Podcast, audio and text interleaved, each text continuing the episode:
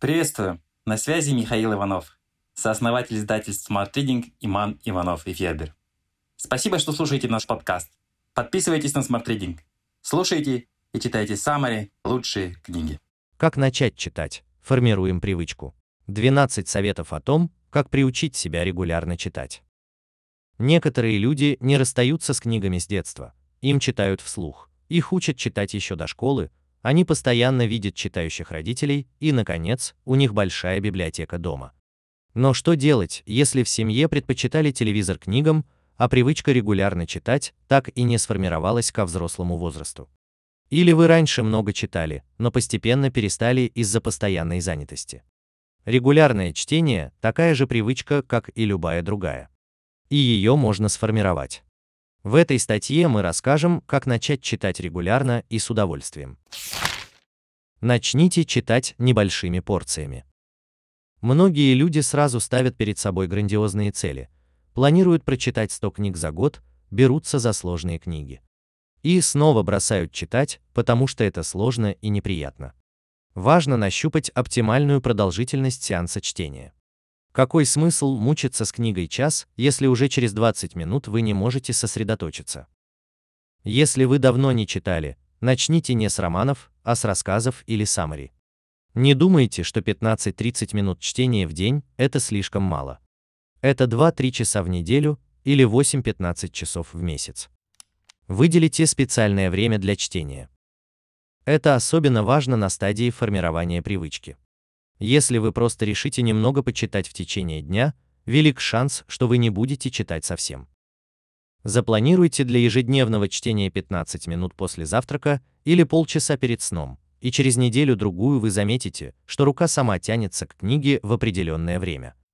Составьте книжный виш-лист. Список желаний. Услышали об интересной книге в телепередаче.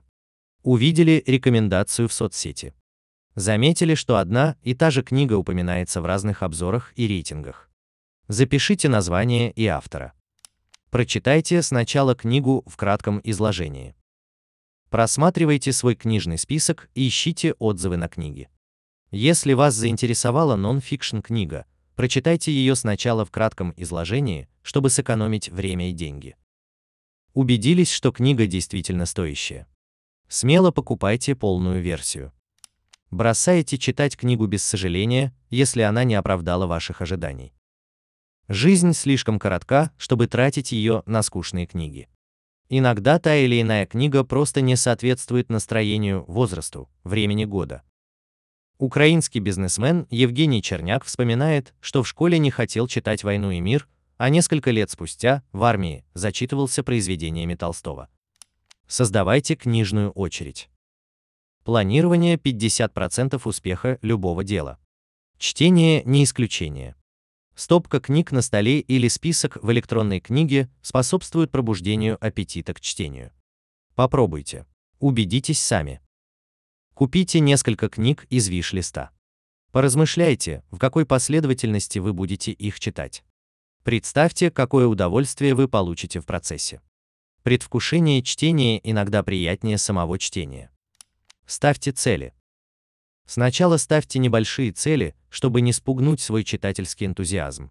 Читать 30 минут 6 дней в неделю, прочитать две книги за месяц.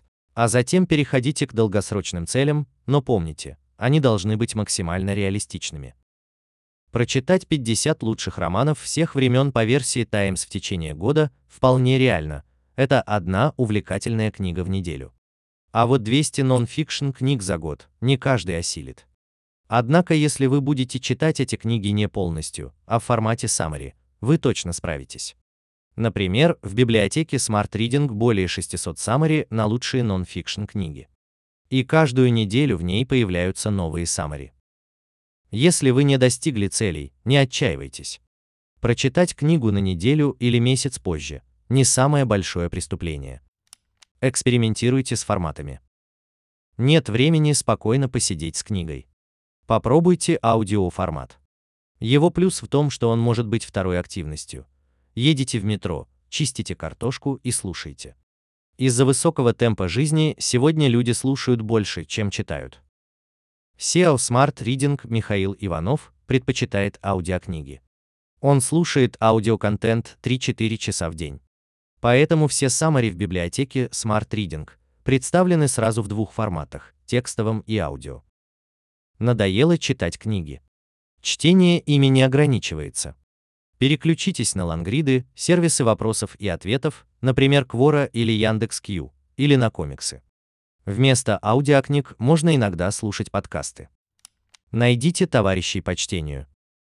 Вместе заниматься любым делом веселее. Можно мотивировать друг друга, обмениваться книгами, обсуждать их и даже устраивать соревнования. Читайте вслух. По ролям. На ночь детям. Вовлечение в изменения других людей наполняет вас оптимизмом и мотивирует. Пишут Маршал Голдсмит и Марк Рейтер в книге «Триггеры. Формируй привычки. Закаляй характер». Авторы советуют рассказывать о своих целях как можно большему количеству людей, например, о цели прочитать полное собрание сочинений Льва Толстого до Нового года. Внешние стимулы нас мотивируют не меньше внутренних. Купите электронную книгу. Это выгодная инвестиция как с финансовой точки зрения, так и для экологии и здоровья. К тому же электронные книги удобны. Электронные книги компактны, сотни книг помещаются в вашем кармане. В электронной книге обычно есть словарь. Конечно, это особое удовольствие – искать слово или фразу в толстом бумажном словаре, но оно не всегда доступно. Благодаря технологии e-ink, в переводе с английского «электронные чернила», нагрузка на зрение минимальна, в отличие от экрана компьютера или смартфона. Активные читатели окупают вложения в электронную книгу всего за несколько месяцев. Электронные книги бюджетнее бумажных. Во многие модели встроена подсветка для чтения в темноте. Очень полезная функция, когда вам не спится или вы ночью едете в поезде. Вы можете настроить комфортный размер шрифта. Вы спасаете деревья. Читайте с удовольствием. Формируя полезную привычку на всю жизнь, важно, чтобы она была приятной. Вот несколько способов этого добиться. Создайте приятную обстановку для чтения.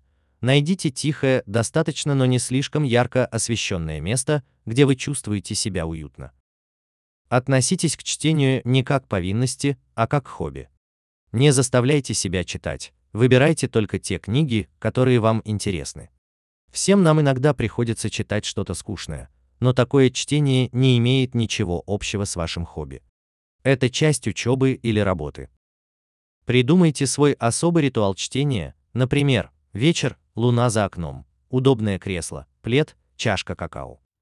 Вдохновляйтесь рекомендациями известных людей.